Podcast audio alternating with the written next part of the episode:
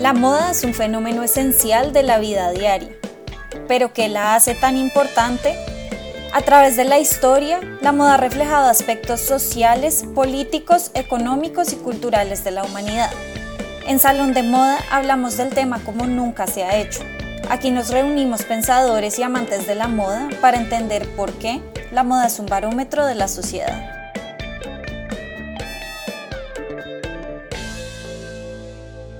Hola, soy Sandra Mate García Rada. Bienvenidos a un nuevo episodio de Salón de Moda.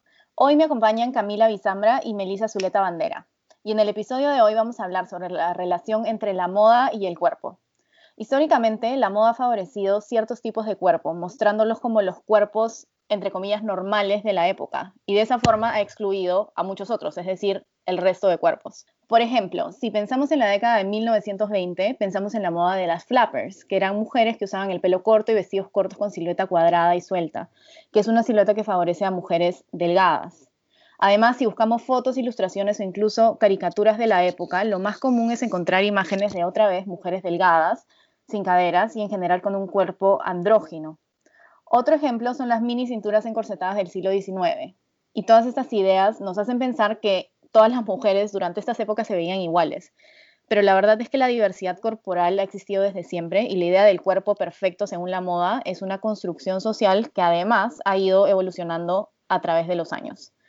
Pero lo que no ha cambiado es la idea de que este cuerpo perfecto debe ser delgado. Y eso además nos hace creer que nuestros cuerpos deben acomodarse a la ropa cuando en realidad lo que debería hacer es que la ropa debería adaptarse a nuestros cuerpos porque además la moda es o debería ser para todos y no solo para los que tienen el cuerpo adecuado, entre comillas, del momento. Como dice Sandra, cuando se habla de moda y el cuerpo, la primera idea que a uno se le viene a la mente es la de la delgadez, porque lo primero que uno relaciona con la moda es una modelo y lo primero que uno relaciona con una modelo es, por supuesto, una mujer hermosa y flaca. La idea de la belleza relacionada con la delgadez precede a la moda como industria, o bueno, más bien creció con ella de alguna manera. Se alimentaron entre sí. Si el ideal de belleza de la sociedad es una mujer delgada, pues esa será la mujer que la industria elija para demostrar lo deseable de lo que produce, que es vestuario. Y en esa relación como simbiótica entre el ideal de belleza de la sociedad y de la industria, se perpetúan ideas como ciertas, como verdades universales, y resulta que no lo son. Por ejemplo, en términos de peso, el dichoso índice de masa corporal ese índice que muy temido por algunos y por el que otros muchos juran que te dice si estás en tu peso ideal, es mucho más arbitrario de lo que uno cree porque deja por fuera muchísimos aspectos que determinan la salud o la ideonidad de un cuerpo. Hay gente perfectamente saludable que aparece como con sobrepeso en este índice porque es básicamente una fórmula matemática que no tiene en cuenta cosas como el porcentaje de grasa corporal, predisposiciones genéticas y mil cosas más. Y el hecho de que ese índice, como tantas otras cosas, determine lo que para la sociedad se considera bello, apto y aceptable, es el ejemplo perfecto de que los ideales de belleza son una construcción social. Una cosa que nosotros como sociedad en general decidimos que tenía que ser así, pero eso no lo mandó ni Dios ni, como se pueden dar cuenta, la ciencia. Y así igualito como pasa con el peso, pasa con todos los demás elementos que constituyen ese ideal de belleza histórico. Piel clara, sin manchas ni defectos, sin estrías, sin cicatrices, de buena estatura, cabello largo y sedoso, pero nada de pelo en el resto del cuerpo, sin discapacidades visibles y un largo etcétera. Exacto, y creo que aquí vale la pena mencionar también que aunque estos ideales de belleza históricos son la conexión más obvia entre la moda y el cuerpo, como acaba de mencionar Meli, en realidad también existen historias escondidas. Como dije hace un ratito, la diversidad corporal ha existido desde siempre, solo que la moda la ha dejado y la sigue dejando de lado. Por ejemplo, para su tesis doctoral, Lauren Downing Peters, que además también es exalumna de la misma maestría de Parsons, investigó cómo los medios de comunicación de moda construyeron una idea de los cuerpos grandes entre 1915 y 1930, mostrándolos como cuerpos que debían ser disciplinados de alguna forma. Y aquí también quiero resaltar las fechas de esta investigación porque agarran los años 20, que como ya dijimos es una década en la que la moda se asocia a mujeres con cuerpo andrógino. Pero Downing Peters nos muestra que uno, contrario a lo que vemos de la época, los cuerpos más grandes sí existían, y dos, que esa idea de los cuerpos grandes como cuerpos entre comillas malos y que tienen que cambiar ha sido y sigue siendo fomentada en la industria de la moda. Es que en realidad, como explica Valerie Steele, el cuerpo delgado es un corset psicológico.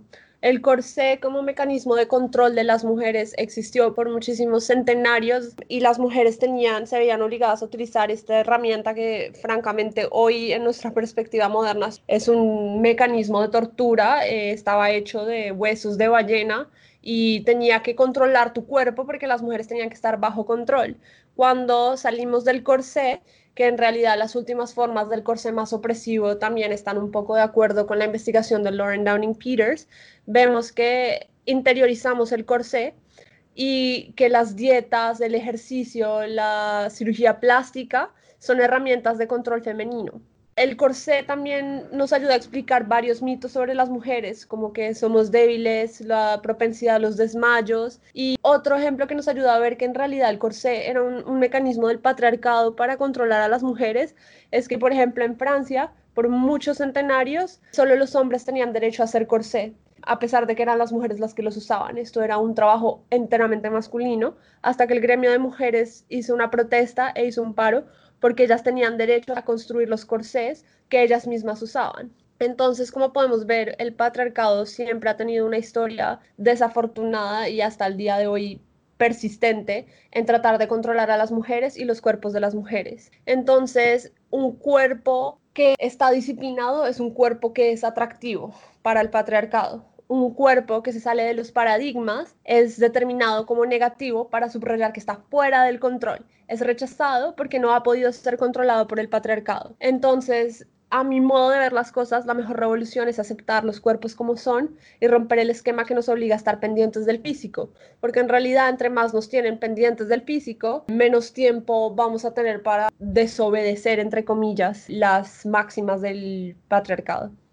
Bueno, Valerie Steele, como la experta en este tema, incluso curó una exposición en el Museo de FIT sobre el corset en el 2000 pero la otra exposición que me parece interesante mencionar acá es The Body, Fashion and Physique del 2018 también en el Museo de FIT. Y lo interesante de esta exposición es que buscaron justamente sacar a la luz diferentes ejemplos de diversidad corporal a lo largo de la historia. Incluyeron además ilustraciones, noticias, videos, incluso videos de ejercicios para, además de mostrar que la diversidad corporal ha existido históricamente, también mostrar cómo ese ideal del cuerpo perfecto en la moda ha sido construido y que la moda ha celebrado y glorificado ciertos tipos de cuerpo y marginado a los otros tipos de cuerpo. Además, en la sección del siglo XXI mencionan cómo las redes sociales están cambiando la industria de la moda, ya que se han convertido en la mejor plataforma para mostrar y hablar de diversidad. Pero la otra cara de la moneda es que con esto también aparece la comodificación de estos temas por ser tendencia. Exacto. Sandra se refiere al llamado movimiento body positive o cuerpos en positivo, que fue la traducción que encontré al español. Y es este movimiento que considera todos los cuerpos como hermosos, valiosos y dignos de admiración, independientemente de su tamaño, altura, forma o color. Este movimiento rechaza la marginalización de los cuerpos que muchas veces son considerados defectuosos, por decirlo así, por tener cicatrices, celulitis, una discapacidad, etc. El movimiento tiene sus raíces en el movimiento de aceptación de la gordura, a veces conocido como Fat Liberation Movement, que empezó durante la segunda ola del feminismo al final de los 60. E igual que el feminismo, el movimiento también tuvo segunda y tercera ola y eventualmente desencadenó en lo que hoy se conoce como body positive, como algo más amplio y que ya no solo busca la aceptación, sino que exige un cambio en la actitud hacia los diferentes tipos de cuerpos. Y este movimiento, como tantas otras bellas causas, encontró en el Internet y en las redes sociales un espacio para crecer. Ahí es donde muchos de nosotros nos encontramos con él. Y de la misma manera que otras causas, se popularizó y llegó a los medios tradicionales. Y ese fue el objeto de estudio de uno de los trabajos que yo hice durante la maestría. Y es que yo veía este body positive en todas partes, incluso en Vogue, Estados Unidos, y lo veía con una mezcla entre esperanza y escepticismo y entonces me puse a analizar ese discurso en esa revista en particular, que entre, se supone, entre comillas, es la más poderosa de la industria actualmente y desde hace muchos años. Lo que encontré fue ese activismo superficial y con fines de mercadeo que hemos discutido ya antes en este podcast.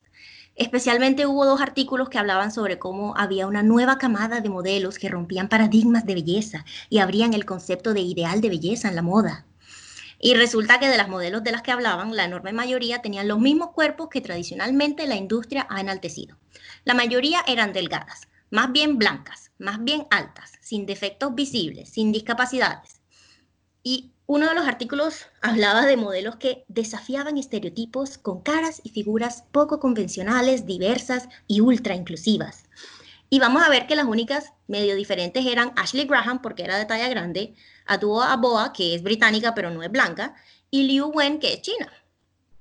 El otro artículo discutía una nueva generación de modelos que le estaban dando, entre comillas, y cito textualmente, nueva forma a la industria de la moda supuestamente con sus bellísimas curvas. Y de nuevo las únicas diferentes eran dos modelos de talla grande, porque el resto eran igual de delgadas que siempre. Y lo sé porque me metí específicamente a ver sus medidas en las páginas de sus agencias y todas eran similares. Entonces, de nuevo, sin defectos visibles, dos brazos, dos piernas, diez dedos en manos y pies, pues lo de siempre.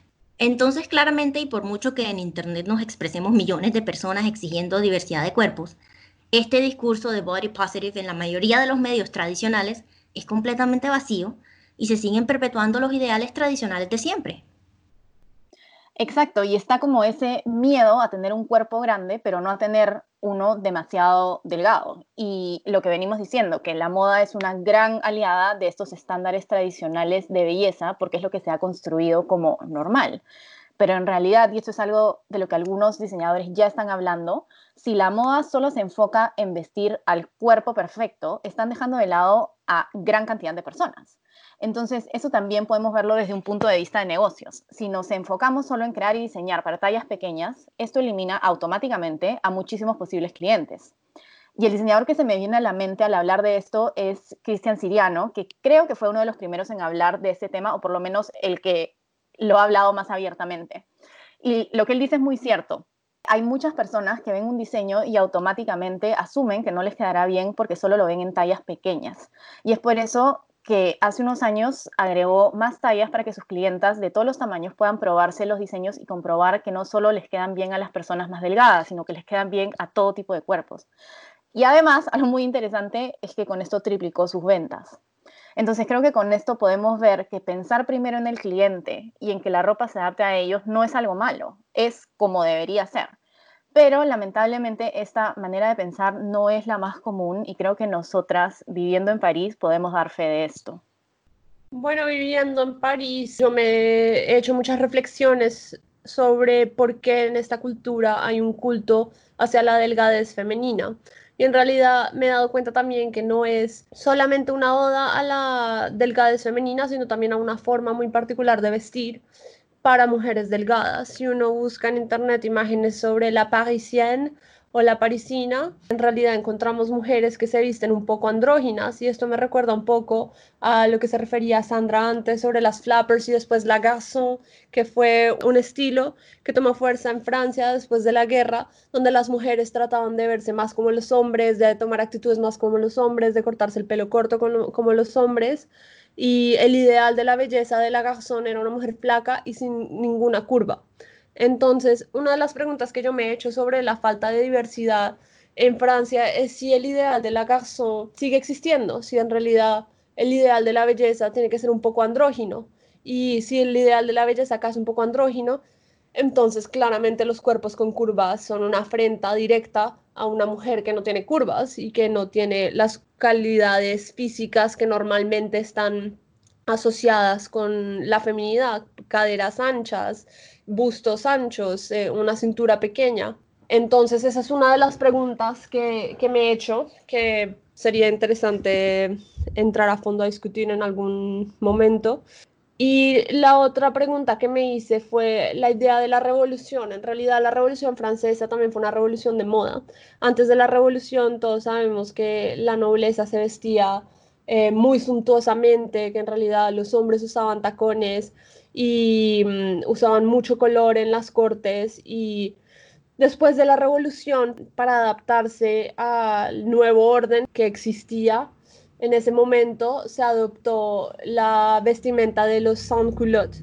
Los sans-culottes eran los revolucionarios de la clase más baja que realmente usaban la silueta masculina que hoy conocemos, que es básica, son los pantalones y una camisa. Entonces, en realidad se impuso este tipo de vestir porque era una idea de racionalidad, ya no hay necesidad de usar ropa suntuosa porque eso nos hace un recuerdo a esta época monárquica donde no había racionalidad, donde el rey era un tirano. Entonces yo me he hecho la pregunta de cómo al final todas estas vestimentas fueron relegadas a las mujeres, si hoy también rechazando los cuerpos con curvas, están rechazando un poco la imposición que se le hizo a las mujeres de que la moda es una vanidad y no es para los intelectuales y no es para que te tomen en serio.